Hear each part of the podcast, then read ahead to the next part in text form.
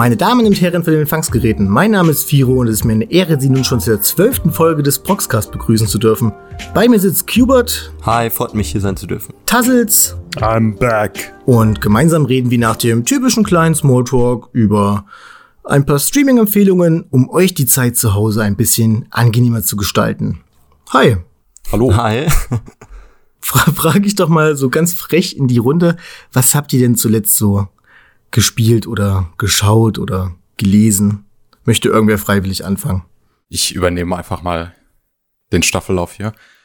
Äh, nichts allzu Neues, aber ich äh, habe mir jetzt mal zur Aufgabe gemacht, alle Pokémon-Spiele zu spielen. Alle, alle, alle. Oh. Mir fehlten so oder so eigentlich nur zwei, die ich wirklich noch gar nicht gespielt hatte. Und das sind einmal X und Y. Die Generation mhm. habe ich einfach elegant übersprungen, muss ich sagen. Und erst dann die Remakes wieder gespielt von, äh, von Gen 3, ne? Alpha. Moment, jetzt Omega, richtig. Om Omega, Omega Ruby und, und Alpha, Alpha Saphir. Sapphire. Ich will es genau. jetzt nicht miteinander verwechseln. Ja, genau. Und was mir auch gefehlt hatte, waren die ersten, äh, die Remakes von der ersten Generation, Feuerrot und Blattgrün. Und die habe ich mir jetzt als erstes vorgenommen.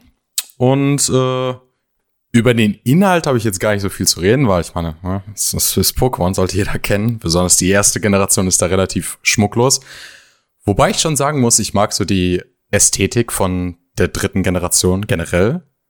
Also besonders von Feuerrot und Blattgrün. Ich mag einfach so die Farbästhetik, die das Spiel hat irgendwie.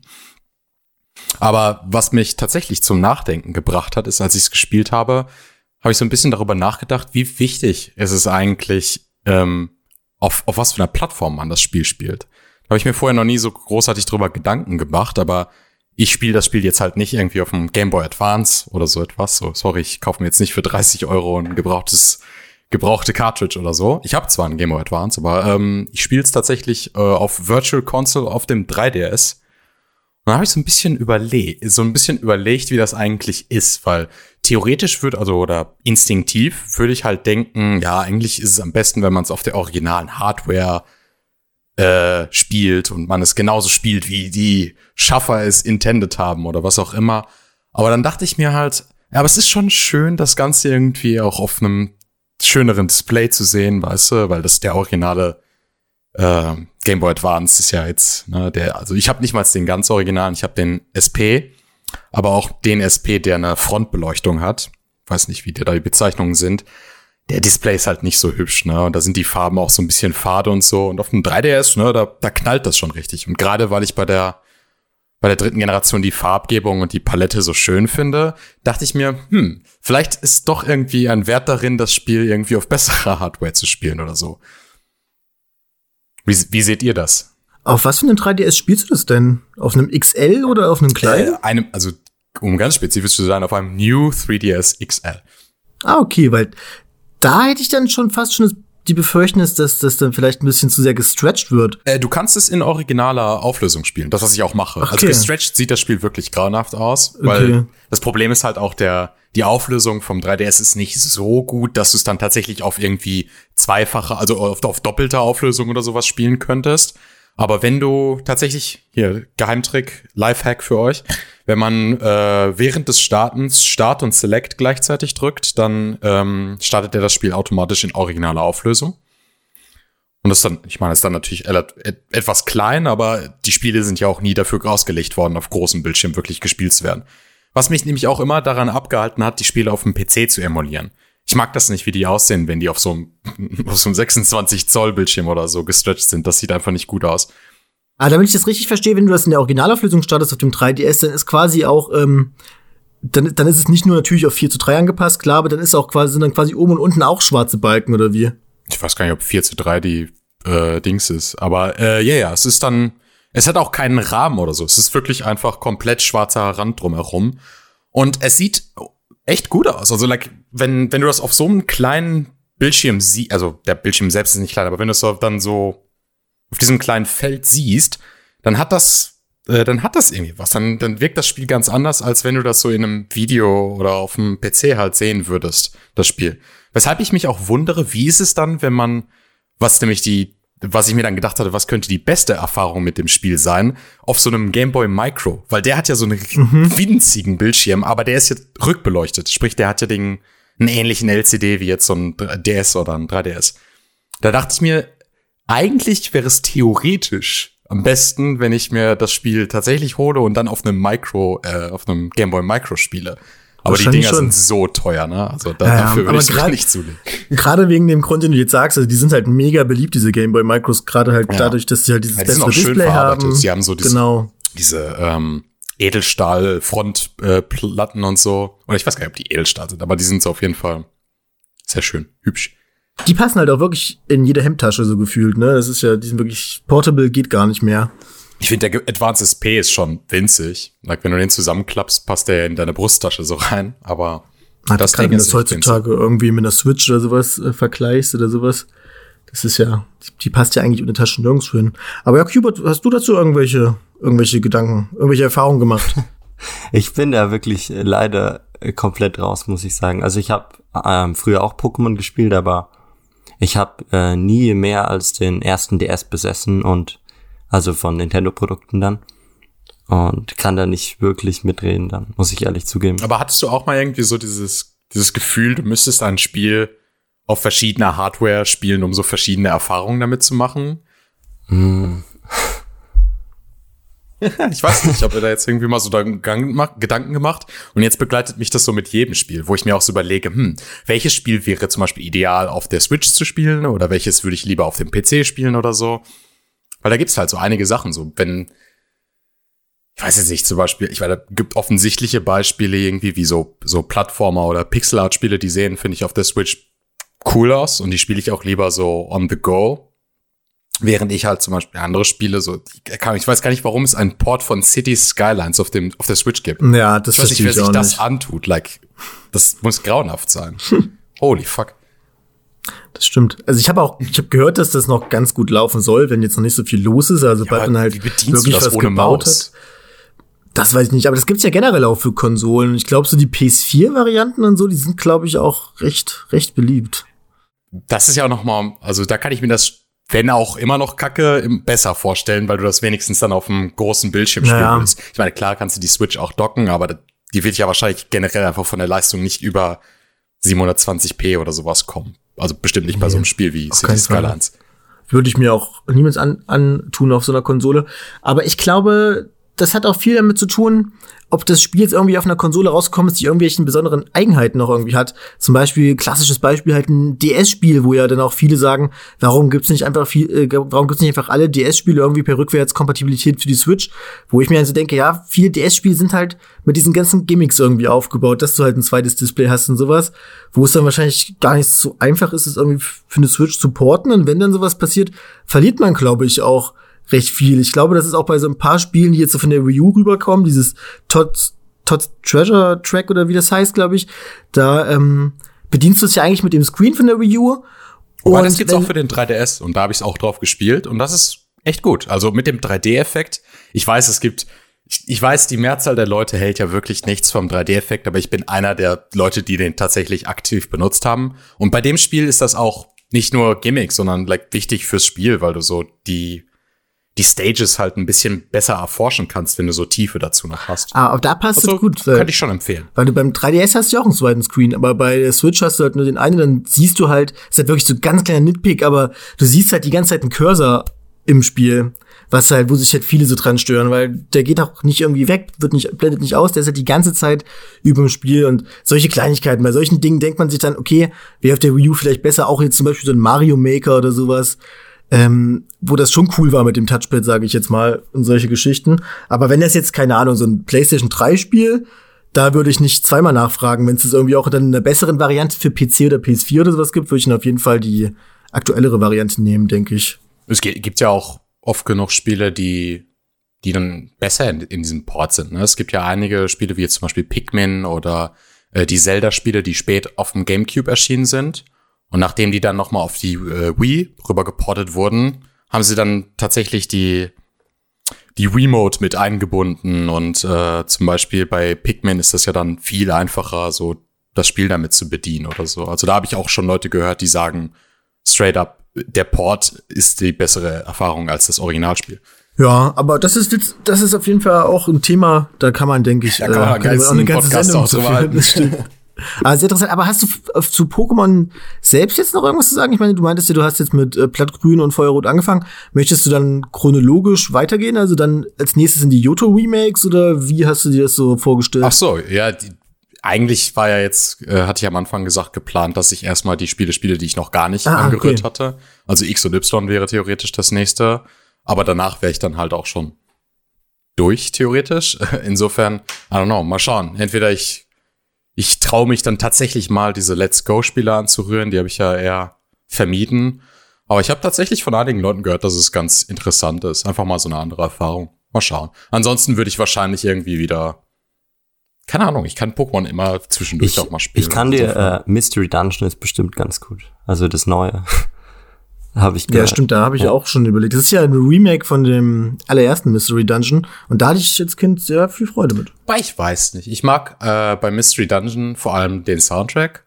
Und ich, der, ich hatte die Demo vom neuen Teil gespielt und der Soundtrack hat mich nicht überzeugt. Ich mochte nicht, wie sie den geremaked haben und so. Weiß ich nicht, ob ich da das dem vorziehe. Außerdem hast du da auch wieder das Problem, was du gerade angesprochen hast. Auf dem DS spielen sie halt rum, obwohl das Spiel ja auch für den äh, Game Boy Advance tatsächlich rausgekommen ist. Aber auf dem DS haben sie gut rumgespielt, damit dass du auch zwei Bildschirme hast, wo du dann die Map und andere Infos so auf den oberen Bildschirm packen konntest und das andere Geschehen auf den unteren und so.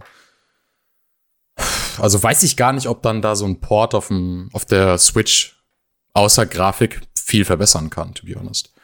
Ja, Grafik und was ich so mitbekommen habe, werden halt natürlich dann auch ähm, viele Pokémon hinzugefügt, die es halt damals noch nicht gab, aber Echt? weiß nicht, ich ja, ich, ich habe das schon, glaube ich, auch Mega Latias, obwohl, obwohl ich weiß nicht, ob es jetzt nur die Mega-Entwicklungen sind, die quasi hinzugefügt wurden. Und die sich dann halt trotzdem so, dieser, ich glaube, das kam ja in der dritten Generation raus. Mhm. Und dass die sich dann quasi da noch beschränken, aber halt diese Mega-Entwicklungen hinzugefügt haben. Aber weiß nicht. Aber Pokémon Let's Go kann ich dir auf jeden Fall empfehlen. Ich war da auch sehr kritisch. Und als ich mich dann aber einmal drauf eingelassen habe, hatte ich damit wirklich sehr viel Spaß. Und gerade rein, was das Optische angeht und so, finde ich es teilweise sogar um einiges hübscher als Schwert und Schild, weil es ein bisschen, es sieht halt ein bisschen runder aus. Also, ne? ja, ja. ja, genau. Es fällt nicht da, so, die Limitationen fallen nicht so auf, weil es nicht exakt, so hoch strebt, exakt. sag ich mal. Und es ist halt teilweise auch einfach sehr schön animiert, so dieses Partner-Pokémon, was du hast, Pikachu der Evoli, das ist halt sehr süß und so ein Animationsgrad hast du halt bei Schwert und Schild nicht wirklich, finde ich. Aber da hat man ja auch diese besondere Beziehung zu den Pokémon nicht, aber ja, äh, ich merke schon, Qbert hat jetzt, ist jetzt für Pokémon jetzt nicht so der, der, der Leidenschaftlichste, ja, deswegen. ja, ist ja auch mal schön zuzuhören, aber wir wollen ja deiner Stimme auch mal zuhören, damit es hier fair bleibt. Deswegen, Qbert, äh, was ist denn ein Thema, was dir auf dem Herzen liegt? Ähm, ja, also ich lese gerade einen Manga von äh, Naoki Urasawa, der heißt Happy.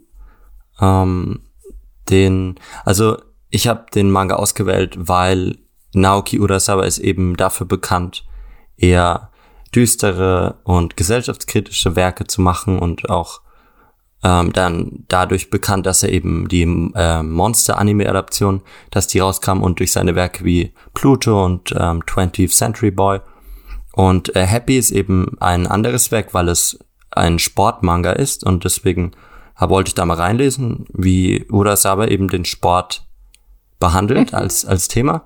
Und ja, wie man schnell merkt und wie Tessels auch in seiner neuesten Rezo formuliert hat, geht es eben in dem Sportmanga nicht vorrangig um Sport, ähm, sondern die Protagonistin des Werks, auch wenn der Titel Happy heißt, ist eben alles andere als glücklich.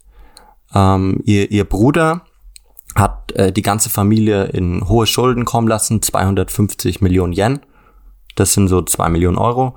Und die Protagonistin versucht jetzt das Geld zu beschaffen, um ihrem Bruder quasi die, die quasi zu retten, weil die ihr Bruder hat sich eben bei, bei einer Gangsterbande verschuldet und ist gerade auf der Flucht und sie sie sieht dann die Nachrichten jetzt kommen wir auch zum Sport sie sieht die Nachrichten und dann dann sieht sie wie eine Tennisspielerin in einem Jahr 250 Millionen Yen als Preisgeld ähm, gewonnen hat und dann kommt sie auf die Idee ja, ich war ja damals auch ganz gut im Tennis, das schaffe ich auch und ich werde jetzt durch Tennis Turniergewinne die Schulden zurückzahlen. Genau. Ja, das ist so die also Ist das so ein bisschen so eine From Loser to Hero Geschichte oder wie kann ich mir das denn vorstellen? Nein, eben nicht so, From sondern. Der, der Sport ist wirklich, der wird fast gar nicht beleuchtet, sondern eigentlich nur der Struggle, dass sie an Geld bekommt, das sie zurückzahlen kann. Und ihr werden immer neue ähm, Steine in den Weg gelegt, wie ihr Vermieter will sie rausschmeißen, weil sie kein Geld hat. Die äh, Tennisclub-Besitzerin in, in Tokio hat ein Monopol über alle Tennisclubs und die hasst sie, irgendwie ihre Familie, und will sie dann gar nicht erst spielen lassen. Und die, die Gangster wollen sie in ein Bordell anschaffen lassen, um das Geld zu besorgen.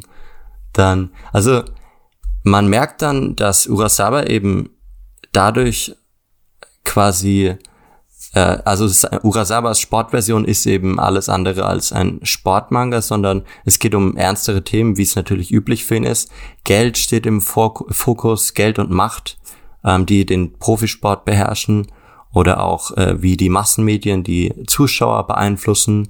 Die Idolkultur wird angesprochen und auch äh, Homosexualität sogar. Also es ist ein deutlich ernsterer Manga, als man vielleicht. Cool. Aber hm? Ist ich meine, bei, bei Monster ist es ja auch eigentlich ähnlich, dass diese Prämisse Arzt und äh, Leben in der Praxis so ein bisschen erstmal genommen wird und man vielleicht in der ersten Folge auch denkt, darum geht's und dann entwickelt sich daraus ja auch was ganz anderes. Ist es dann könnte man das damit dann so ein bisschen vergleichen? Naja, Monster geht ja dann auch ziemlich schnell ähm, in, also geht er ja weg von seinem Arztberuf und geht dem, dem genau, Johann genau. hinterher.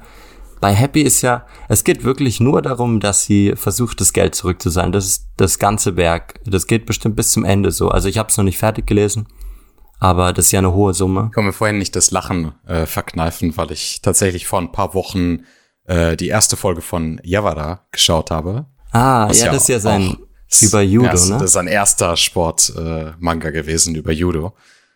Fand ich nur lustig, dass, äh, dass du es jetzt angesprochen hattest. Wobei, da weiß ich nicht, ob da auch was, irgendwas Dunkleres hinter ist. Ja, Kam genau, der nicht ist so rüber, leichtherziger, glaube ich. Der ist humorvoll, ne? Ich habe, wie gesagt, ich habe nur die erste Folge gesehen und da kam bisher jetzt nichts vor mit irgendwelchen dunklen Machenschaffenden oder so. Der wirkte wirklich eher, ja, schon untypisch für Urasawa. Insofern. Ja, also Happy ist natürlich jetzt auch wegen dem Setting Tennis nicht zu vergleichen mit äh, Monster oder Pluto, die eben Krieg und ähm, Ern und Mord als als Themen eben haben. Also so so ernst wird es dann doch nicht, denke ich mal. Ich bin auch, ich habe jetzt 50 Kapitel gelesen. Der hat 200 200 irgendwas. Ähm, ja, aber ich denke trotzdem nicht, dass es so düster wird. Es gibt schon einige humorvolle Stellen. Aber klingt spannend. Anime-Adaptionen gibt's noch nicht, oder wie? Mm, Nein, ich denke, ich weiß nicht, vielleicht irgendwann mal. Der ist, der ist älter als Monster und Pluto oder 20th Century Boy. Aber neuer als äh, Dings, glaube ich, als der war da. Ja, ja. Er kam so Ende der 90er. Hm, also ist er immer darker geworden praktisch so. Er ist von leichtherzigen Sportgeschichten plötzlich zu Tod und Verderben übergegangen. Aber was ich eh nicht so ganz verstehe, ist ähm, die Timeline oft der Mangas, weil manchmal laufen gefühlt drei oder vier Werke gleichzeitig von Urasawa und da weiß ich auch nicht, wie viel parallel der da arbeitet oder also er hat einen großen Output. Viel gehabt. beschäftigter Mann. Ja. Ja, Respekt. Muss man erstmal schaffen, einen Manga fertig zu kriegen, so, ne? Na, vor allem mit so vielen Chaptern, das klingt jetzt ja nicht nach irgendwelchen äh, One-Shot-Geschichten und sowas. Also er scheint sich ja doch dann immer wieder so auf größere Sachen zu besinnen. Ja, und der bringt ja gerade auch wieder ein, also der, der hat ja auch ein Werk am Laufen gerade, Asadora heißt das, ja. Also der ist immer noch fleißig. Aber ich, ich, ich, ich komme jetzt nochmal auf diesen, diesen Monster-Vergleich zurück, weil ich bin halt wirklich sehr großer Monster-Fan, aber habe sonst noch nicht so wirklich Kontakt zu seinen Werken gehabt. Würdest du denn sagen, dass Happy was für mich wäre, als jemand, der jetzt auch seine Mangas nicht gelesen hat, sondern einfach nur den Monster-Anime gesehen hat? Also ich finde, seine Werke lassen sich alle sehr gut ähm, schauen, lesen, weil sie ein gutes Pacing haben und generell seine Erzählweise finde ich sehr ähm, dichtes und äh, man kann gut folgen und es ist auch immer spannend. Aber wenn ich, also als Zweitwerk würde ich dir nicht Happy wahrscheinlich empfehlen, sondern eher sowas wie 20th Century Boy. Ja, also genau, weil Monster eben viel ernster ist als Happy es ist und stimmt, ja, obwohl ich aber Monster auch den ein oder anderen Comedy-Effekt entnehmen kann, aber wahrscheinlich eher ungewollte so Sachen wie Dieter, die bleiben halt in Erinnerung. Ja, der, genau, die, die, ich spiele ja in Deutschland, ja. ja. ja. Deswegen, na gut, ja, aber ich finde es wirklich, klingt sehr spannend. Ich weiß jetzt nicht, ob ich es mir jetzt so vorstelle, wie es wie es jetzt am, wie es jetzt wirklich ist. Deswegen werde ich da, denke ich, einfach auch mal reinlesen. Ähm, ist der denn in Deutschland veröffentlicht worden, der Manga? Nein. da musst du kreativ werden beim Finden. Wir, wir alle kennen da eine gewisse Webseite mit einem roten Logo, wo man das ganz gut machen kann.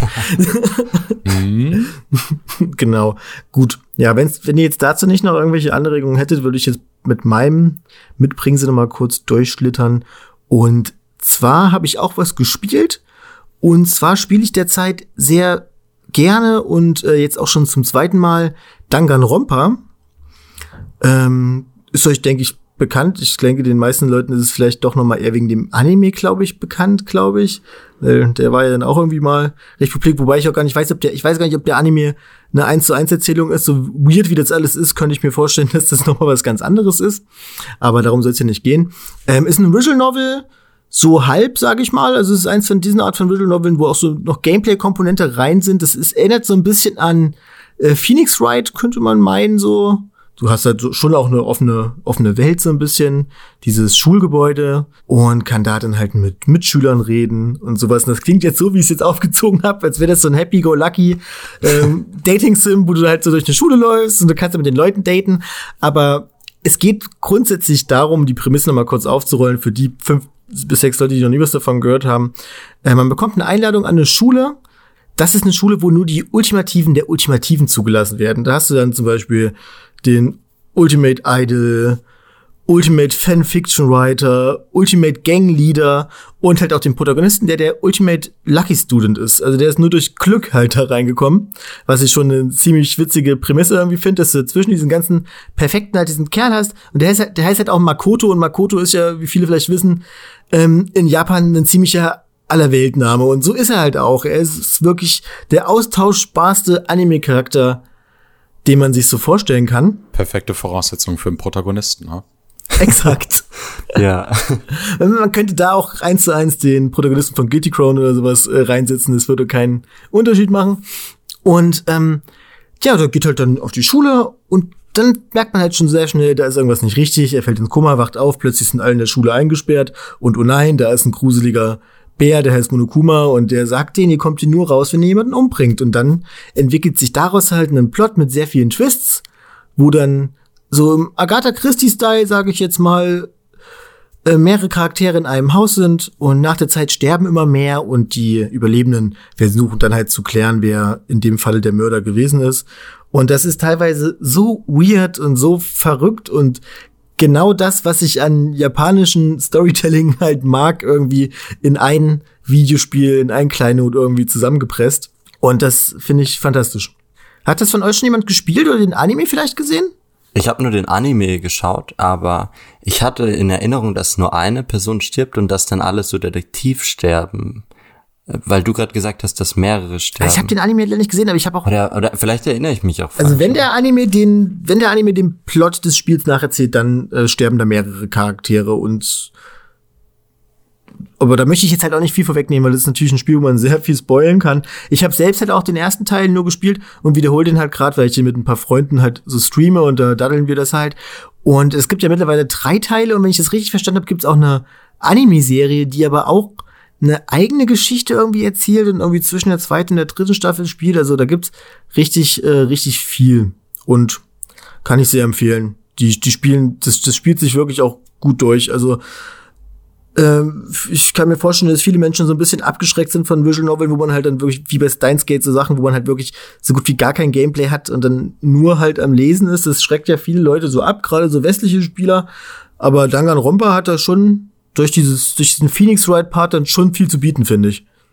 Also du läufst dann durch die Schule und sammelst Hinweise und versuchst den Mörder zu überführen. Genau, also es ist immer, es ist immer in so Segmente eingeteilt. Also es, es fängt halt ganz normal an mit dem School Life, dann passiert so ein bisschen äh, plotrelevanter Kram, dann kommt die Freizeit, die man jeden Tag hat, wo dann, wo man glaube ich mit bis zu drei Mitschülern reden kann, denen halt auch Geschenke machen kann und so ein Kram und dann so kleine Hintergrundgeschichten noch herausbekommt. Und dann vergeht es halt immer so ein paar Tage, so ein paar Tage hier und da ein bisschen Plot und dann passiert halt immer ein Mord und da muss der Mord halt aufgeklärt werden.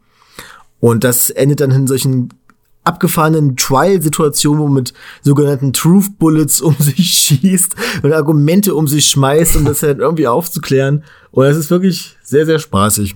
Und ich würde halt die auch wirklich zum Visual Novel raten und nicht zum Anime, weil ich kann mir nicht vorstellen, dass ein Anime das ansatzweise so so so detailgetreu irgendwie adaptieren kann. Da sind teilweise sind da auch sehr sexu ist auch sehr sexueller Humor irgendwie drin.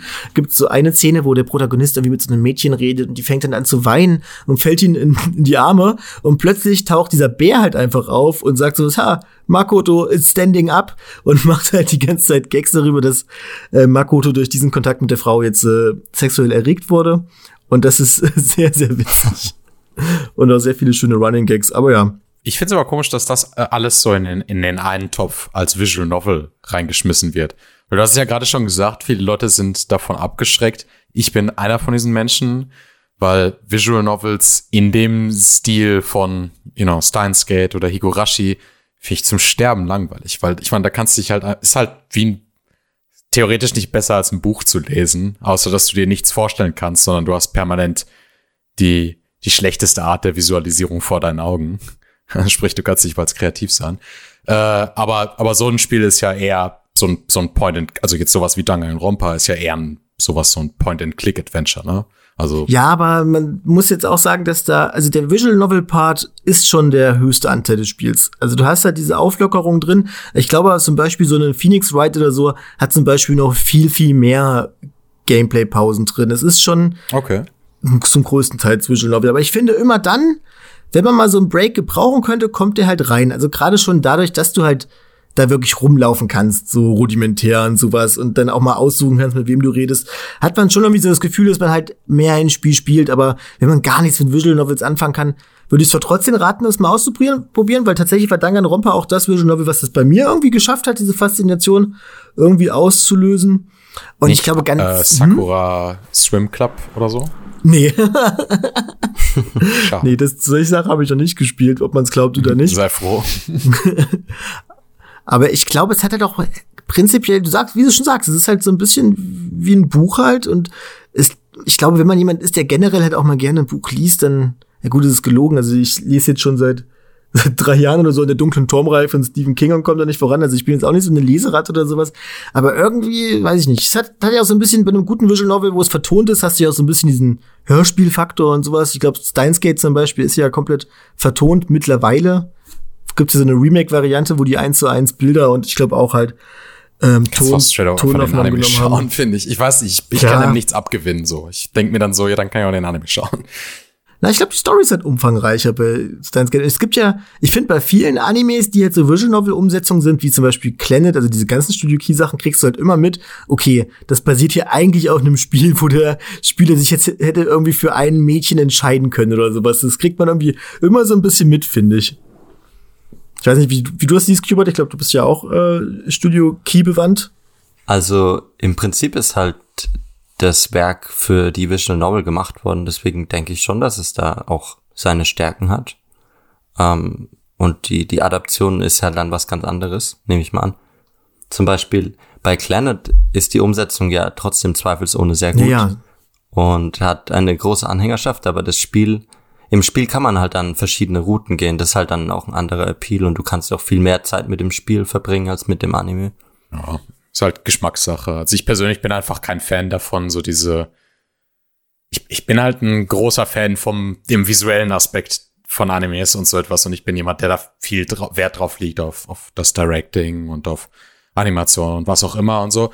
Und von daher finde ich es halt einfach langweilig, wenn man dann einfach nur so, Charakter A steht da und Charakter B steht daneben und dann unten ploppt der Text auf.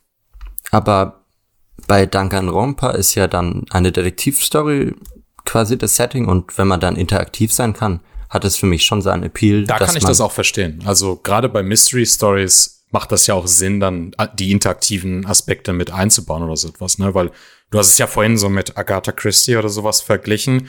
Und das sind ja Filme, die die ganze Zeit danach schreien, so nach dem Motto mitzu mitzuraten und so. Und ich finde es dann immer schon fast so ein bisschen frustrierend, wenn man die Filme guckt und dann nicht das beeinflussen kann, nicht so seine eigene äh, Interpretation ja, ja, da so ja, reinbringen kann.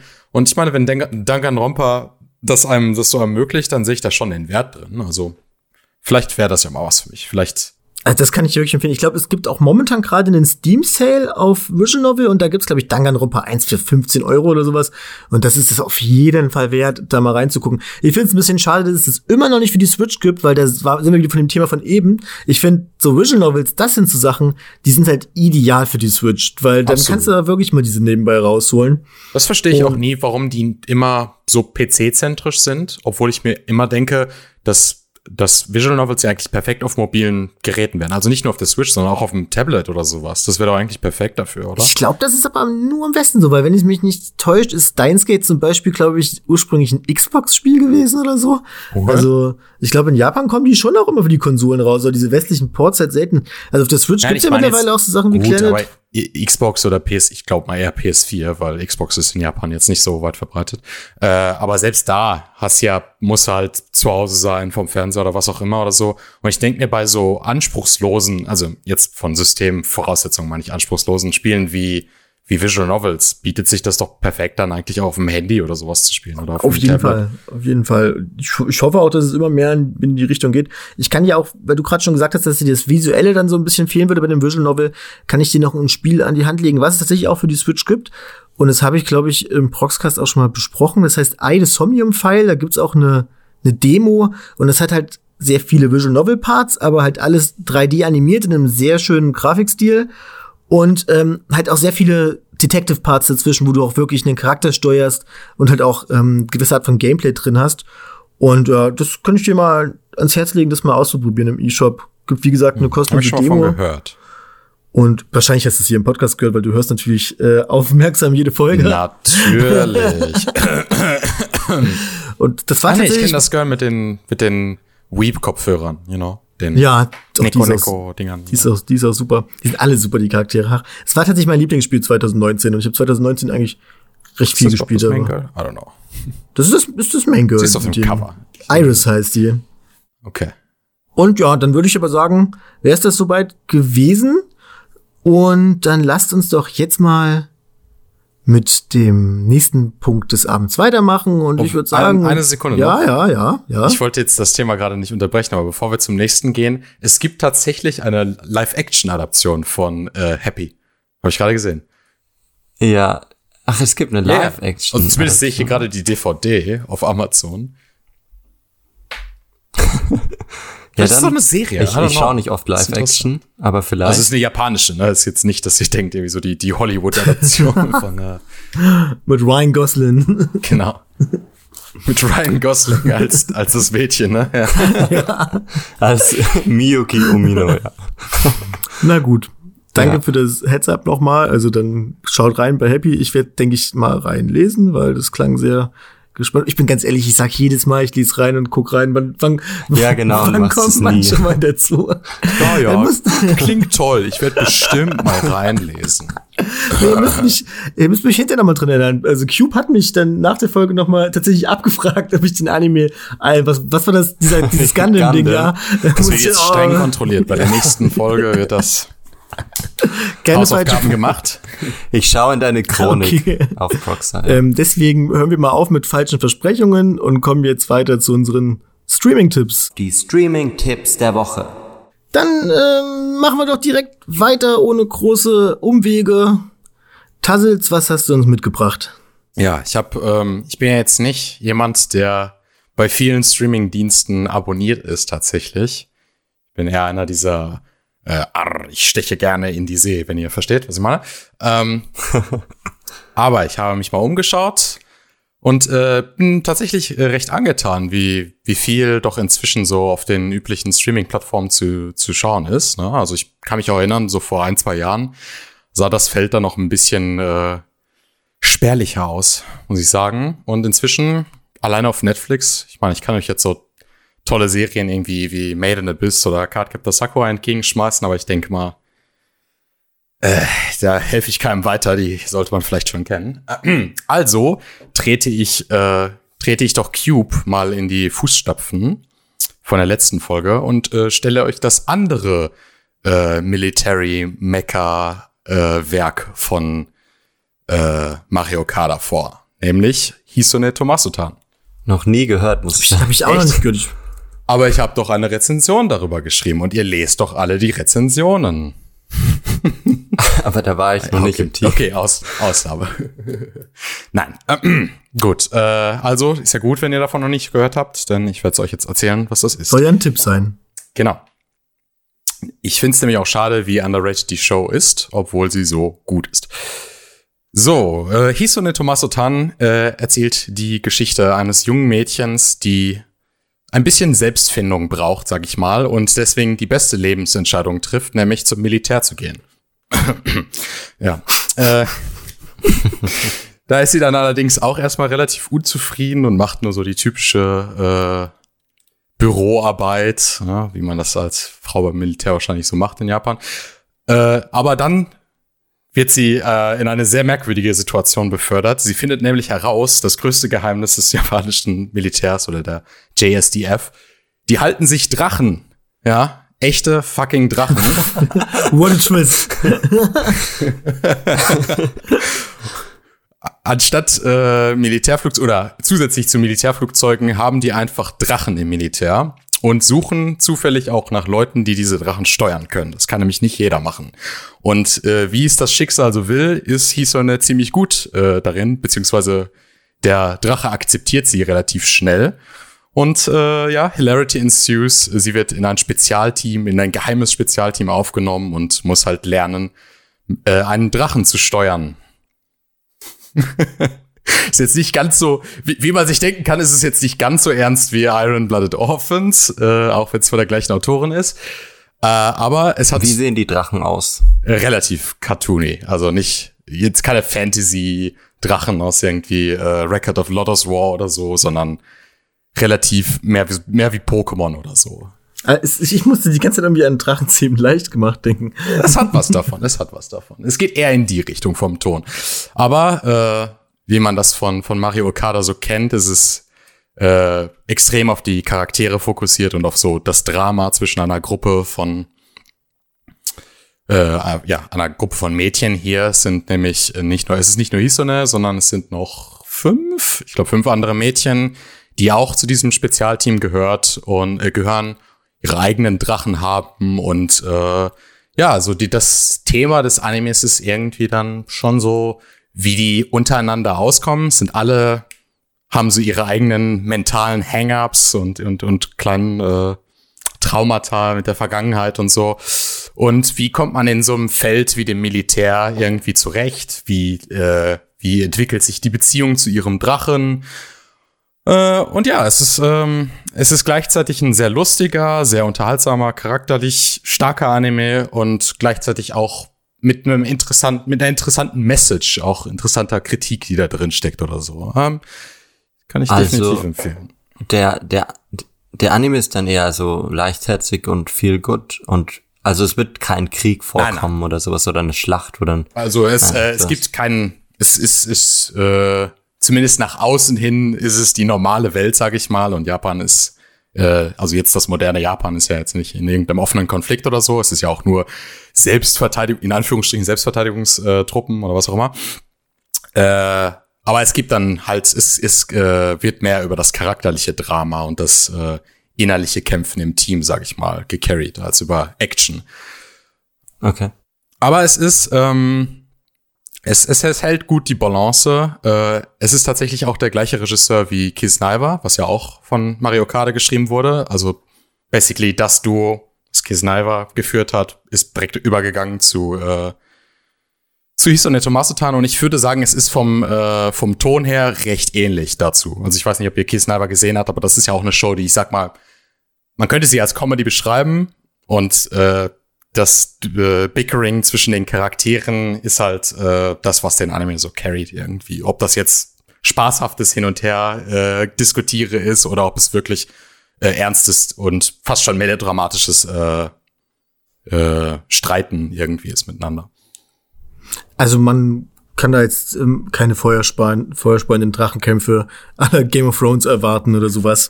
Es gibt schon so ein paar Manöver so zwischendrin und es gibt ein relativ spektakuläres Finale, wo sie, äh, sag ich mal, ein größeres äh, Actions-Set-Piece äh, haben. Aber man sollte definitiv nicht mit der Erwartung rangehen, wie jetzt vielleicht bei Iron Blooded Orphans, dass es wirklich irgendwie feinster Mecha-Action-Shit ist oder so, sondern wie gesagt eher die, die üblichen Mario Kart-Werke wie jetzt äh, Nagiasu oder ähm, Kisedaiwa, hatte ich ja gesagt, genau. Wie, ähm, wie werden die Drachen denn da dargestellt? Also äh, haben die so eine ge gewisse Gefahr von sich oder sind das jetzt Animal Sidekicks? Wie kann ich mir das denn vorstellen? Äh, es unterscheidet sich. Also Hisone zum Beispiel, der, äh, Quatsch, Masutan, sorry, Hisone ist die Hauptcharakter. Äh, Masutan wird zum Beispiel immer so als fast schon wie als so äh, Puhbär oder so dargestellt, so ein ganz freundlicher, mhm. der sie immer abschleckt und so. Äh, aber dann gibt's auch Drachen von, von anderen Charakteren, besonders von der einen, die so ihren Drachen relativ schlecht behandelt, weil sie ihn als, als Werkzeug sieht und so. Und da sieht man dann schon doch, dass sie so ein bisschen gefährlicher sein können und, und so zurückschlagen können, aber generell werden die eher als äh, als Charaktere auf einer Ebene mit den Menschen so gesehen von ihrem Verständnis oder, oder Haustiere oder so etwas. Es gibt eine ganz interessante Dynamik zwischen den Mädchen und den Drachen. Es, es wird so impliziert, dass die Mädchen so äh, mütterliche Figuren sind für die Drachen irgendwie. Also es, es ist ein bisschen merkwürdig, weil manchmal hast du so das Gefühl, es ist ein bisschen sexual irgendwie, weil die okay. wirklich. Ich, ich habe eine wichtige Sache nämlich vergessen zu erwähnen die Drachen werden nicht geritten oder so etwas. Die Drachen fressen die Piloten und die Piloten What? steuern die Drachen aus dem Magen heraus. What ja, das hätte ich vielleicht erwähnen müssen. Das ist ein Gross. bisschen, äh, ein bisschen Hä? Aber Moment mal, haben die dann ist, haben die in den Drachen so eine Art Mecha-Kommando-Ding irgendwie drin? Also äh, die sind legit einfach im Magen der Drachen, aber sie können trotzdem ich weiß gar nicht, woran das liegt, aber sie haben irgend so eine Technologie, dass sie dann trotzdem sehen können, wo es dann so diesen typischen Mecha-Interface gibt, wo, ja. wo, du nach draußen sehen kannst und so. Und äh, es ist, äh, etwas merkwürdig, ja. Ich kann mir wirklich, ich kann mir wirklich null vorstellen, wie dieser Anime aussieht. Das ist unfassbar.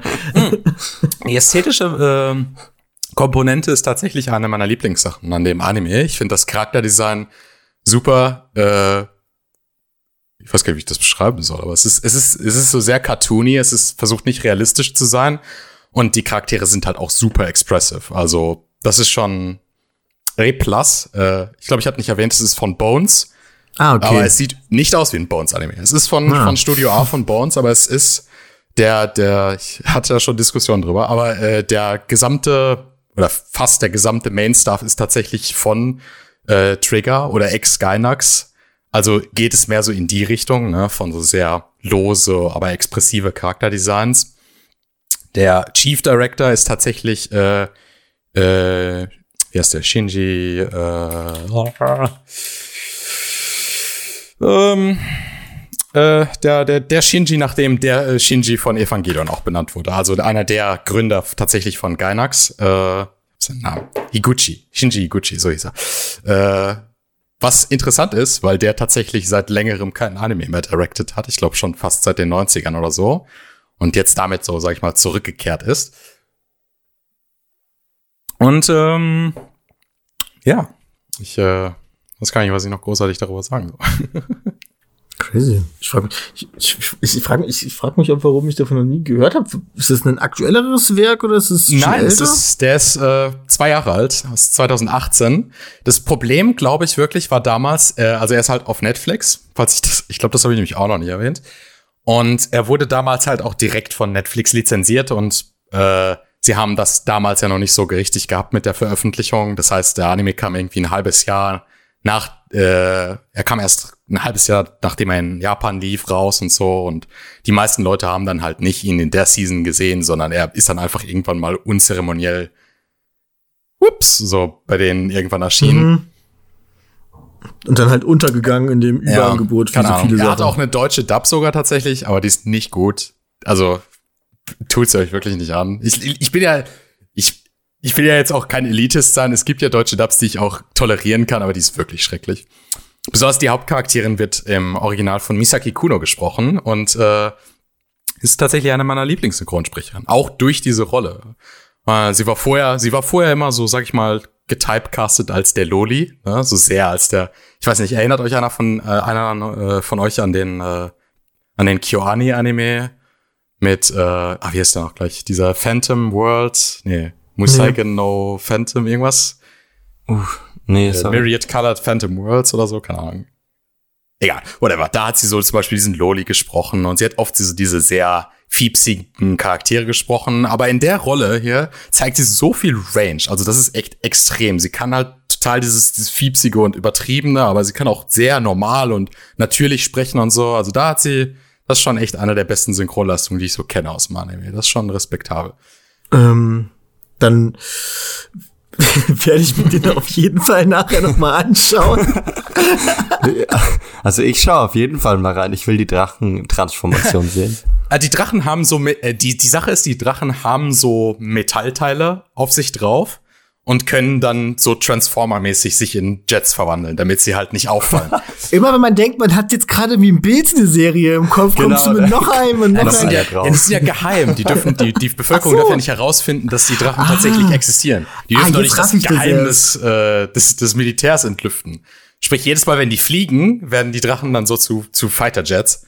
Ach so, das ist jetzt quasi, wenn wir jetzt irgendwie Krieg führen würden mit Russland zum Beispiel und ähm, dann kommt man irgendwann raus, dass die russischen Panzer in Wirklichkeit Schildkröten gewesen sind. So in Ja, so ungefähr. Okay. Das ist sowas wie die Ex-Menschen. Das sind so verstört. Crazy.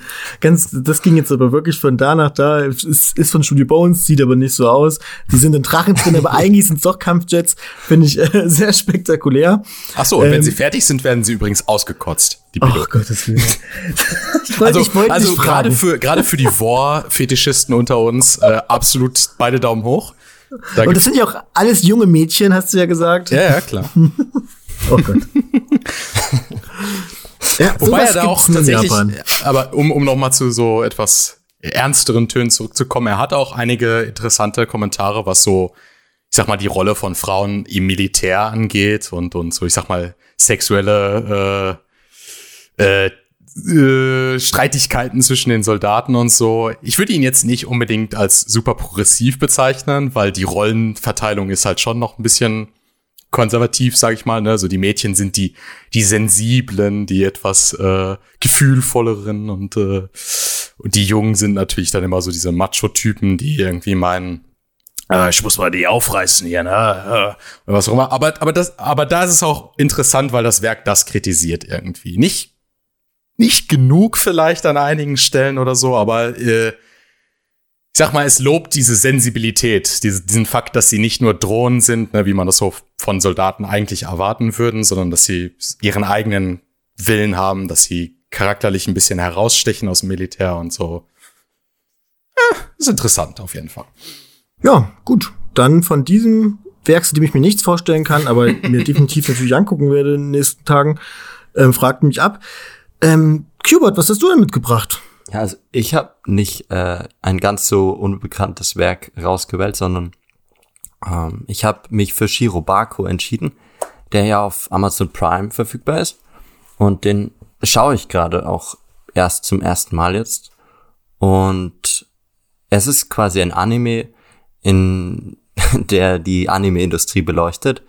Und zwar geht es um fünf junge Mädchen, die in der Highschool ein Anime produziert haben und seitdem den Traum haben, eben in der Branche zu arbeiten. Und man folgt der Protagonistin. Ich bin ganz schlecht mit Namen, aber die Protagonistin ist eine Produktionsassistentin in einem Animationsstudio. Und es macht natürlich Sinn, dass man eine Produktionsassistentin als Hauptcharaktere nimmt, weil man sieht dann eben die verschiedenen Bereiche, äh, wie so ein Anime eben zustande kommt. Sie kümmert sich dann um verschiedene Episoden und muss dann dafür sorgen, dass eben im Endeffekt die Episode äh, gut produziert wird und sie sie äh, spricht mit allen möglichen Abteilungen mit der Produktions mit den Key Animatoren, mit der 3D Animation. Sie ist beim Voice Acting auch mal dabei oder bei der Soundregie. Ähm, ja, also es ist ein Anime, bei dem man sehr viel lernt, weil er eben vieles aus sehr viel die Branche darstellt. Auch mit ganz vielen Easter Eggs übrigens, aber da wollte ich später nochmal drauf kommen. Und aber gleichzeitig auch so eine, so eine Show, wo man eben einer Gruppe von Mädchen folgt, die ihren Traum verwirklichen. Also man hat nicht nur die, ähm, die, die Anime-Produktion, sondern man hat auch gleichzeitig noch so eine, ich erfülle mir meinen Traum-Story. Und ja, also den Anime habe ich mitgebracht. Kennt ihr den? Also ihr kennt ihn wahrscheinlich sicher. Ja, ich, ich habe ihn noch nicht gesehen, aber ich war schon mal davor, auch weil ich jetzt halt gesehen habe, dass er auf Amazon Prime tatsächlich ist. Da kommt natürlich bei mir gleich so ein bisschen der Vergleich zu Bakuman irgendwie auf, was ja auch so ein Einblick irgendwie hinter die Kulissen mhm. ist. Ähm, ist das ähnlich irgendwie von der Fa Farbe, sage ich jetzt mal, so vom Ton her? Also ich habe natürlich auch den Vergleich gemacht, weil Bakuman macht halt dann, äh, blickt in die Manga-Industrie. Aber äh, ich finde, Bakuman ist wesentlich mehr, also schonenmäßiger. Das ist viel übertriebener dargestellt in Bakuman.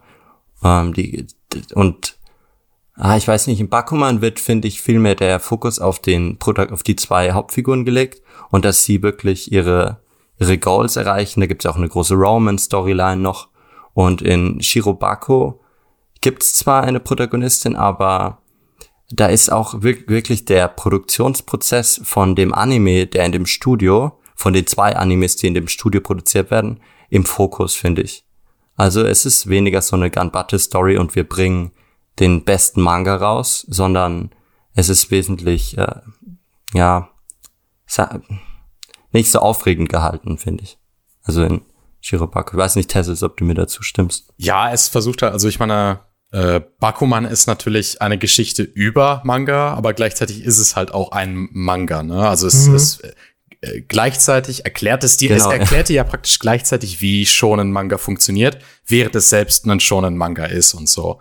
Und ich weiß nicht, ob, ich meine, man kann natürlich auch sagen, dass, äh, dass Shirobako so diese klassischen Strukturen und äh, dramatischen Strukturen und so etwas hat, aber es fühlt sich doch tatsächlich schon eher an wie so, ja, fast so eine Dokumentation irgendwie, ne, wo du so das ganze Team begleitest und Einblick in verschiedene Prozesse bekommst und so. Es ist nicht ganz so, äh, es fühlt sich nicht ganz so künstlich an wie, äh, wie Bakuman, ne?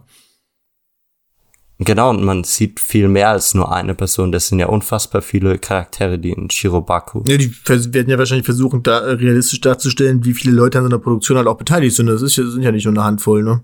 Naja, besonders es, sind dann, es ist ja natürlich auch nicht ein festes Team, sondern es wechselt teilweise. Es kommen Leute von außerhalb ins Studio. Es kommen äh, ist ja öfters mal, dass diese Episode Director dann ne? irgendwie ne? für eine Episode nur dort vorbeikommen oder sowas. Ne? Also es, äh, ich, ich kann das natürlich auch, ich bin natürlich niemand, der in der Anime-Industrie tatsächlich irgendwie äh, Einblick hat. Also kann ich auch nur raten, wie akkurat es jetzt tatsächlich am Ende ist. Aber es hat definitiv schon eher den Anspruch, dass es irgendwie. Wird er denn auch mit dem nötigen Ernst irgendwie mit dem Thema umgegangen? Ich meine, es ist ja auch, die ganze Industrie hat ja auch genug ähm, Punkte, die man auch kritisieren kann, sage ich jetzt mal. Ähm, wird da auch irgendwie Kritik irgendwie geäußert an manchen Dingen? Wird da auch mal irgendwie sowas wie Deadlines oder sowas behandelt, solche Themen? Ja, aber jetzt nicht so ernst, finde ich, oder? Aber. Ja, genau. Also es gibt Deadlines, aber es hat schon auch einen sehr hohen Comedy-Anteil, die Show. Der, der Regisseur ist zum Beispiel mit seinen Storyboards in Verzug und dann wird er in so eine, so eine Zelle eingesperrt in der Firma und muss, muss da die Storyboards dann noch fertig machen. ähm, also ein bisschen übertrieben. Der Anime hat schon ein relativ aber, ideelles äh, Bild von der Industrie. Es ist jetzt keine wirkliche Kritik, würde ich sagen. Ja, wenn, ich meine, wenn es von Leuten kommt, die, die das leidenschaftlich mögen und die das dann auch leidenschaftlich darstellen wollen, ist ja vielleicht auch nicht verkehrt. Ja, ich finde, die, die Leidenschaft kommt wirklich gut rüber, dass alle dann stolz auf das fertige Werk sind und die, die Anime-Industrie wird so ein bisschen, also sehr schön und blumig dargestellt. Klingt für mich so ein bisschen wie, als wäre das quasi eine Märchenvariante von der ähm, Anime-Industrie, oder? Liege ich da richtig? Ja, es geht halt um, um Mädchen, die ihren Traum erfüllen wollen. Also. Ich finde, du hast so eine Skala irgendwie von Kritik zu Idealismus, sag ich mal, und ganz, ganz kritisch, oder was heißt ganz kritisch, aber relativ kritisch ist zum Beispiel Girlish Number. Ich weiß nicht, ob ihr den kennt. Aber der geht ja um so eine Gruppe von Synchronsprecherinnen, wo, sag ich mal, die Anime-Industrie schon so ein bisschen entmystifiziert wird und so basically, die machen einfach nur Garbage-Anime, aber trotzdem Erfolg, einfach weil sie so das ausnutzen irgendwie. Dann hast du, sag ich mal, in der Mitte sowas wie Shirobako, äh, wo, ich sag mal, schon semi-realistisch das Ganze dargestellt wird, aber natürlich so, so also es ist schon so eine Story von, äh, die, die, die Leute, die einen Traum haben, können ihn hier jetzt endlich äh, erfüllen irgendwie. Uh, und ganz rechts würde ich zum Beispiel sowas wie Esoken packen, wo es wirklich komplett unrealistisch ist, was die Mädels da machen oder so. Aber es äh, ist halt wirklich gut darin, so sag ich mal, den Spirit einzufangen von der, von der Anime-Industrie. wo es nicht so sehr darum geht, tatsächlich genau einen Einblick in die, in den Prozess zu bekommen, sondern mehr so in, was die Faszination tatsächlich ausmacht. Ja, sorry, ich habe jetzt irgendwie hier das Segment von, von Kubert ge geentert. Nein, äh, ich, ich wollte noch mal, äh, also ich kann die Show jedem empfehlen, eben der, oder jedem Anime-Fan eigentlich generell, weil es halt ganz interessant ist und man wird gut unterhalten. Aber ich wollte noch mal kurz auf die ganzen Easter Eggs äh, anspielen. Da, da gibt's einen coolen Artikel auch von Sakuga Blog und zum Beispiel es gibt sehr obvious äh, ähm, Easter Eggs, wie das zum Beispiel Studio Sunrise im Anime Studio Sun Up genannt wird. Ähm, oder sie treffen da tatsächlich, also sie müssen, die eine Folge hat noch viele fehlende Szenen oder Szenen, die noch nicht äh, mit Animators besetzt wurden. Und dann fragt sie sich halt rum und dann landet sie am Ende bei Hideaki Anno, dem, dem Evangelion-Schöpfer. Ja, genau, und fragt ihn dann, ob er ein paar Cuts äh, animiert. Das ist sehr lustig. Also sie nennen das dann nicht Eva, sondern Ava, glaube ich. und Aber es ist relativ offensichtlich, allein schon wie er aussieht so. ja, genau, das wie auch der ganze Raum aussieht. Die, die Couches und so haben auch Evangelion-Design sogar. Aber ähm, sie, sie sprechen ihn nicht mit Hideki Anno quasi an. Der Name ist auch ähnlich, doch, also es ist schon ziemlich offensichtlich. Ja, es, aber es ist halt irgendwie, glaube ich, so Hadiaki Ino oder was auch immer. Okay. ja, genau. Ja. Und äh, der, also da gibt's eben ganz viele, ich kann den ähm, Artikel nur sehr empfehlen nach dem Schauen der Show. Da gibt's ganz, ganz viele Anspielungen auf die Industrie und äh, eben, eben Charaktere, die echten Figuren nachempfunden wurden. Das ist schon sehr lustig. Ja, sowas mag ich auch immer gerne. Das habe ich bei ähm, Lucky Star damals schon geliebt, da irgendwie so Ausschau zu halten, weil da irgendwie auch in jeder Folge irgendwie in fast in jedem Frame irgendwie so ein Easter Egg oder sowas drin ist. Das find, mag ich immer sehr, dann hinterher noch mal irgendwie da auf die Suche zu gehen. Das erhöht auch einfach so den, den Rewatch-Value, finde ich. Mhm. Ja, genau, auf jeden Fall. Aber dann ist es quasi eine, ähm, von euch beiden eine auf jeden Fall komplette Empfehlung, wenn ich das hier so ja. raushöre. Ja, auf jeden Fall. Ich denke, jeder, der sich mit Anime auf einem, ich sag mal, etwas tieferen Level als nur dem ganz oberflächlichen äh, beschäftigt, äh, schuldet es sich, da mal einen Blick reinzuwerfen, alleine nur um, ja, alleine nur um einfach mal so einen Einblick da reinzubekommen, irgendwie in die Industrie, wie das funktioniert und sowas. Und wer da jetzt nicht irgendwie sowas ganz Trockenes sehen will, der kann da, glaube ich, einen ganz guten Kompromiss eingehen, wo er Unterhaltung und Comedy äh, und gleichzeitig etwas Dokumentarisches so bekommt. Äh, das muss man wahrscheinlich mal probieren, dass man jemanden, der jetzt nicht so tiefer drin ist, davor setzt und ob der dann durch die Comedy-Elemente und halt durch die Girls oder so dann trotzdem halt noch genug entertained wird, weil dann wäre es ja theoretisch eigentlich perfekt gemischt. Aber ich denke, ich denk schon, dass man unterhalten wird. Es gibt auch so es gibt auch immer so ein wildes Autorennen um einen bestimmten Parkplatz ja, für eine ja. Produktionsassistentin oder solche. Also es gibt schon auch gute Comedy-Einlagen. Cool. Also, ja, ja, Klingt super. Schau, schau ich mir nachher an. Ähm, ich habe auch noch, ich habe auch noch, eine, ich muss aufpassen, dass das jetzt nicht so ein Running Gag wird, sonst glaubt mir das niemand, wenn ich das sage. Ich finde die Sachen ja prinzipiell auch alle interessant, aber ihr kennt es doch, man hat so viel zu tun, die Zeit hat man doch nicht. Man muss doch auch Animal Crossing spielen.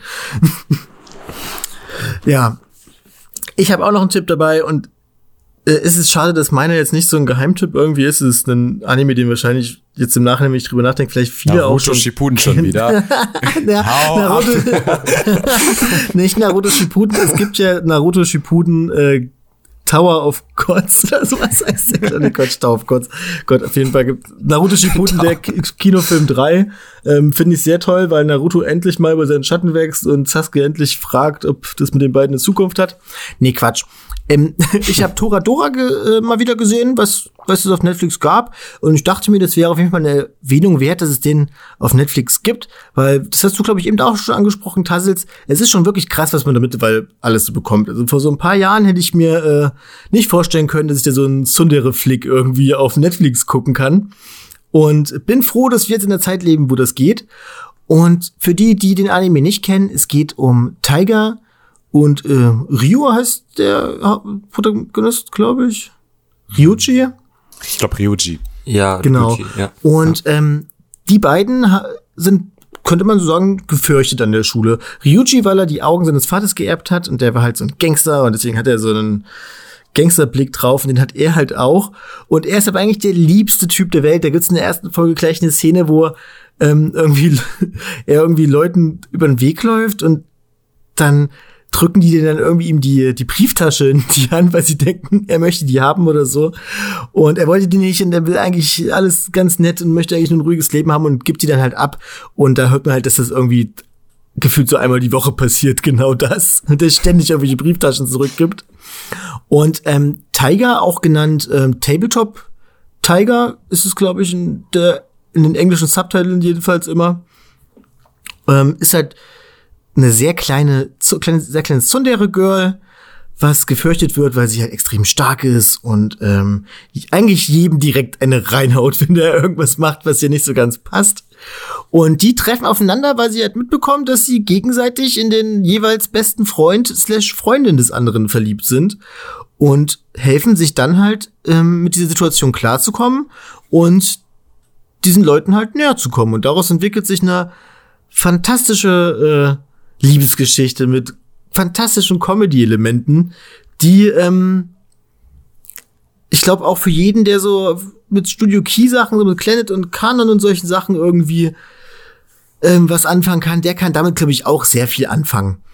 Ähm, und ja, ich denke, den habt ihr habt ihr beide auch gesehen, habt ihr da eine starke Meinung irgendwie zu? Ja, keine starke Meinung, aber ich könnte ihn auch auf jeden Fall äh, empfehlen. Ich, ich finde den Vergleich zu Key gar nicht schlecht. Es hat so einen ähnlichen Vibe zwischen, wo es, ich sag mal, gerade anfangs relativ humorlastig ist und je, je mehr sich dann diese Beziehung entwickelt, desto mehr kann es dann auch in diese ernsteren Dinge übersteigen. Und das ist ganz gut, äh, ganz gut gepaced. Ich finde zwar am Ende irgendwie hat man das Gefühl, es geht so ein bisschen zu schnell an einer Stelle oder so, wo es dann doch relativ lange gedauert hat, um so an einen Punkt zu kommen. Ich will jetzt ja. nicht spoilern irgendwie, aber ne, ja, genau. Ähm, aber äh, ja, so ist das im Leben manchmal. Vielleicht ist das auch gewollt so. ja, manchmal geht's halt schnell. Ja, ich habe auch so das Gefühl, also ich will jetzt wirklich nicht spoilern. Aber ich sag mal so, an, ab einer gewissen Stelle, sag ich mal, wissen die beiden ja einfach so, was Sache ist oder so. Mhm. Und dann müssen sie nicht so diese Szene haben, wo sie sich jetzt gegenseitig aussprechen, sondern dann, dann ist es irgendwie einfach klar. Das stimmt. Ich würde sogar argumentieren, dass die, dass die beiden eigentlich schon recht früh realisieren, was eigentlich Sache ist und die das dann nicht wahrhaben wollen und ach, herzerwärmt. Ja. Das ist natürlich schade, da jetzt um diesen Spoiler drum rumzureden, aber ich würde sagen, wir halten es auch so auf, weil ich glaube, wenn man das vorher schon weiß, ich denke, man kann sich das wirklich denken beim Gucken, weil es halt auch öf öfters eigentlich, es ist ja eigentlich jedem klar, nur nicht den beiden, könnte man so ein bisschen sagen. Es ist, es ist eine Rom-Com, da, da weiß man doch, was passiert im Endeffekt. Und ich muss sagen, das ist, ähm, ich glaube, für mich die beste Leistung von Rie Kugimiya als Tsundere. Die ist ja eigentlich immer so die Tsundere Synchronsprecherin. Äh, definitiv die bestgeschriebenste Tsundere, die sie gespielt hat. Ja. Also sie ist ja öfter mal so die, die Fetisch-Tsundere und hier mhm. ist das mhm. doch deut deutlich, ein deutlich abgerundeter und äh, begründeter Charakter als. Ja, es hat Hand und Fuß. Und als jetzt so Arya the Scarlet Ammo oder so. Ja. mag ich sehr. Und mag ich halt auch lieber als irgendwie so eine Shakugan no Shana, die irgendwie sehr eindimensional dann bleibt auf diesem Tsundere-Ding, hat man halt bei Tiger das Gefühl, dass da auch so ein Stück weit eine Charakterentwicklung irgendwie stattfindet, die man halt sonst irgendwie bei diesem Tsundere-Trope halt irgendwie nicht so hat, finde ich jetzt. Also nicht so oft jedenfalls. Und ähm, was mir, was auch besonders stark oh. an dem Anime ist, Jak Jakuba, du wolltest irgendwas äh, einbringen? Ja, aber ist nicht bei, also ich kenne sie noch bei Zero no Tsukaima, da ist sie ja auf jeden Fall die übelste mhm. Zundere, aber ist nicht bei Shakugan no Shana, läuft sie dem, dem dann nicht eigentlich richtig hinterher eine ganze Staffel oder am Ende, weil er dann so zu einem Villain wird und dann ist sie dann nee, eher so das ist, ja, das ist so ein Twist nach zwei Staffeln. Also sie fängt halt, sie fängt halt an wie eine ziemlich Zundere und ähm, ich sag mal, wenn er dann zu dem Villain wird und sie sich dann quasi nicht haben können und sie sich ihrer Liebe dann eingestanden hat, hat sie halt auch nicht mehr hat sie ihn nicht mehr so als Gegenspieler. Also sie kann dann diese Tsundere-Ebene halt nicht mehr so ausleben. Aber ich bin mir richtig sicher, ähm, ich, wenn die beiden noch ganz normal Zeit miteinander verbringen könnten, hätte sich daran nichts verändert. Dann ist sie wieder ja. eine. Okay. Gibt es, ich, ich, ich habe äh, äh, Shakugan Shana nicht gesehen, aber ist es nicht so, dass sie äh, ihm irgendwie beim Finale irgendeiner Staffel oder Folge sogar mal ihre Liebe gesteht und dann voll der Cliffhanger und dann finden wir mal raus, er hat das überhaupt nicht gehört oder so und so ein Scheiß irgendwie. Ja, das war voll der Cliffhanger. Aber wenn ich mich richtig erinnere, war das so, dass ähm, typisch, es war natürlich ein Love äh, äh, Liebesdreieck, wie man das halt kennt.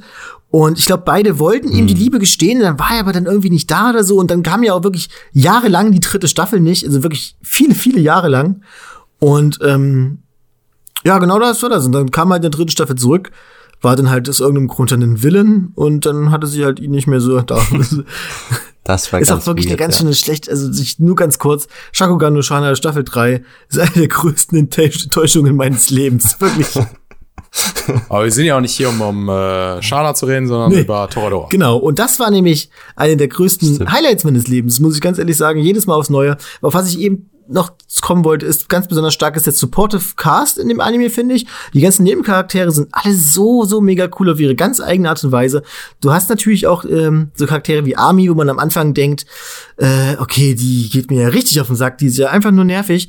Ähm, dann bekommt man aber auch mit, dass da hinter ihrem hinter ihrer oberflächlichen Art noch ein bisschen was da mehr dahinter steht. Da werden dann so Sachen Asuka wie dieses Animes. Genau, ja, so ein bisschen.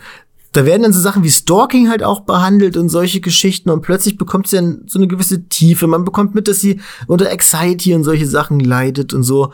Und ähm, auch so Kleinigkeiten wie äh, recht früh, wenn, wenn sie eingeführt wird, bekommt man mit, dass sie gerne in, in engen Orten irgendwie sitzt. Und das ist ja eine Sache, die, ähm, die viele Leute machen, die mit solchen Angstproblemen und sowas irgendwie auch zu kämpfen haben. Und daran kann man sich das dann irgendwie schon so ableiten. Da wird es am Anfang noch in so einem Comedy-Element dann irgendwie so etabliert. Und man kann da aber eigentlich schon sehen, okay, da ist wahrscheinlich ein bisschen was Tieferes drin. Und ähm, das haben irgendwie alle Charaktere. Auch der, der beste Freund von Ryuji, wie heißt er noch gleich? Seinen Namen habe ich leider vergessen. Brillendulli. Der Brillendulli. Ähm, da kommt dann auch raus, dass er eigentlich Tiger geliebt hat, auch irgendwie schon.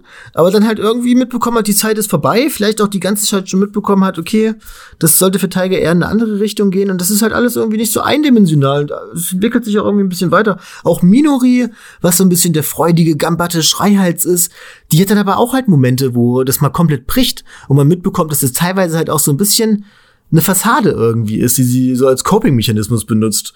Und ähm, das auf so einer Ebene irgendwie in so einem Romance-Comedy-Anime-Flick irgendwie zu sehen, das ist auf, das kriegt man auf jeden Fall so nicht alle Tage geboten, finde ich. Ja, ich, ich kann es nur unterschreiben. Schaut die Show, ist eine der besten Romance-Animes. Kommen wir bestimmt im, im großen Romance-Special, was wir ja auch schon lange planen, bestimmt auch noch mal drauf zu sprechen. Ja, eine, eine der einzigen Sachen, die ich so wirklich kritisieren kann, ist, dass es dann nicht wirklich weitergeht. So, also ich war, da- man, ich hätte einfach gerne gesehen, wie es dann, sag ich mal, weitergeht. So. Ja, das ist halt dieses, das ist ja wirklich so ein typisches Ding, irgendwie das, es, da, da, es muss halt irgendwie noch so ein Konflikt reingeschrieben werden, dann zum Ende, wo ich mir so denk, den hätte es doch jetzt nicht gebraucht. Hätte man jetzt nicht einfach auch mal, ist das nicht ein Anime, der so ein ganz normales Happy End vielleicht doch hätte verdienen können? Eins, wo man noch so ein paar Folgen irgendwie diese Romans auch noch ausgelebt bekommt, aber nein. Aber ich muss sagen, da ist aber Toradora schon ziemlich wenigstens expliziter als andere Werke. Also es gibt ja so Sachen wie Planet oder so, wo sich äh, Nagisa und Tomoya nicht mal küssen und plötzlich ist sie schwanger.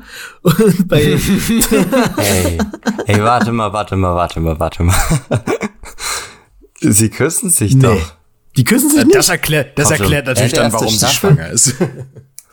Natürlich, also mehr muss man nicht zeigen. Nee, die küssen sich nicht in der ersten Staffel. Soweit ich weiß, gibt's, gibt's Küsse in Planet nur in diesen OVAs, wo er halt die anderen Girls datet. Die knutschen natürlich freudig ab. ja, da auf jeden Fall. Aber ich ja. glaube, mit äh, zwischen Tomoyo und Nagisa gibt's glaube ich, nicht einen einzigen Kuss. Vielleicht ist das aus meiner Fantasie entsprungen, weil Die umarmen sich halt dann nur. Aber Toradora, nö, die gehen da ganz straight. Da gibt's so eine Folge, wo dann zwei Charaktere irgendwie im Bett liegen und dann wird ein Kuss nach dem anderen geballert. Und man, irgendwann ist die Kamera halt aus und man weiß nicht, wie ist das jetzt weitergegangen. sie ist schwanger. Ja, aber ich denke, mehr muss man zu Toradora auch nicht sagen. Guckt euch das auf jeden Fall an, falls ihr es noch nicht getan habt. Oder hast du noch irgendeinen weiteren Kritikpunkt auf dem Herzen? äh, eins muss noch gesagt werden. Pretty Predo. Pretty Predo. Wie heißt das? Wie geht das Opening? Ja. Pure, pure Pulato. Aber ich sag das auch noch mit Fantasiewörtern. Ich habe keine Ahnung. Pure. Hato, sagt sie, glaube Beide ich. Openings sind gut. Ja, mega, oh Gott. Ich weiß gar nicht, welches ich besser finde, das erste oder das zweite. Die Endings waren mir immer schon wieder so ein bisschen zu, dieses Kitsch-Ding. Ich Also ich erinnere mich legit nicht, aber ich habe den auch vor ein paar Jahren äh, das letzte Mal gesehen. Aber- Aber ich, ich hab, kennt ihr, habt ihr das Gefühl irgendwie auch manchmal, dass Endings irgendwie sch- schlechter sind als die Openings? Oh, die sind halt meistens ruhiger, ne? Es Ja. bleibt nicht so sehr. we weniger aufgeregt. Naja gut, das ist jetzt aber, wie gesagt, auch kein Thema für heute. Ich glaube, wir sind jetzt auch schon lange über die eine Stunde Marke, die wir einhalten würden. Äh, die oh, wir hier einhalten nicht, wollen. Sind wir noch nicht? Bei mir glaube ich schon. Also nie, lange nicht, meinte ich. Also wir sind vielleicht zehn Minuten drüber oder so. Aber ja, dann sind wir ja perfekt eigentlich im Timing. Ähm, habt ihr noch irgendwas auf dem Herzen, was ihr den Zuschauern mitteilen wollt? Für irgendwas Werbung machen oder so? Irgendwie irgendwas. Ja, ich habe meine eigene Website namens prixa.mo. Ja. ich meine jetzt irgendwie für irgendwelche, irgendwelche Artikel in der Pipeline oder sowas. Das ist ein Geheimnis. Sind geheim. Okay. Ähm, also nicht. also ich habe keine Artikel in der Pipeline. Gut, irgendwie euren Twitter-Account, irgendwas ja. in die Hand halten. Ich dachte, so macht man das im Podcast am Ende. Ja, followt mir auf Twitter at QEBM, ja. Ja, folgt uns auf Twitter, folgt uns auf ähm, YouTube und für die Leute, die das jetzt auf Spotify gehört haben, uns gibt's auch auf anderen Plattformen und egal wo ihr uns hört, wir würden uns sehr darüber freuen, wenn ihr vielleicht ein Like oder sowas da lasst oder vielleicht auch mal euren Freunden das zeigt. Ich kann mir auch gut vorstellen, dass ihr eine Oma habt oder so, die gar nichts zu tun hat zurzeit. Die kann sich das ruhig auch mal irgendwie zwei Stunden reinballern, wie wir hier irgendwie über äh, Fernostserien reden. Und dann würde ich sagen, bis zum nächsten Mal. Bye nie.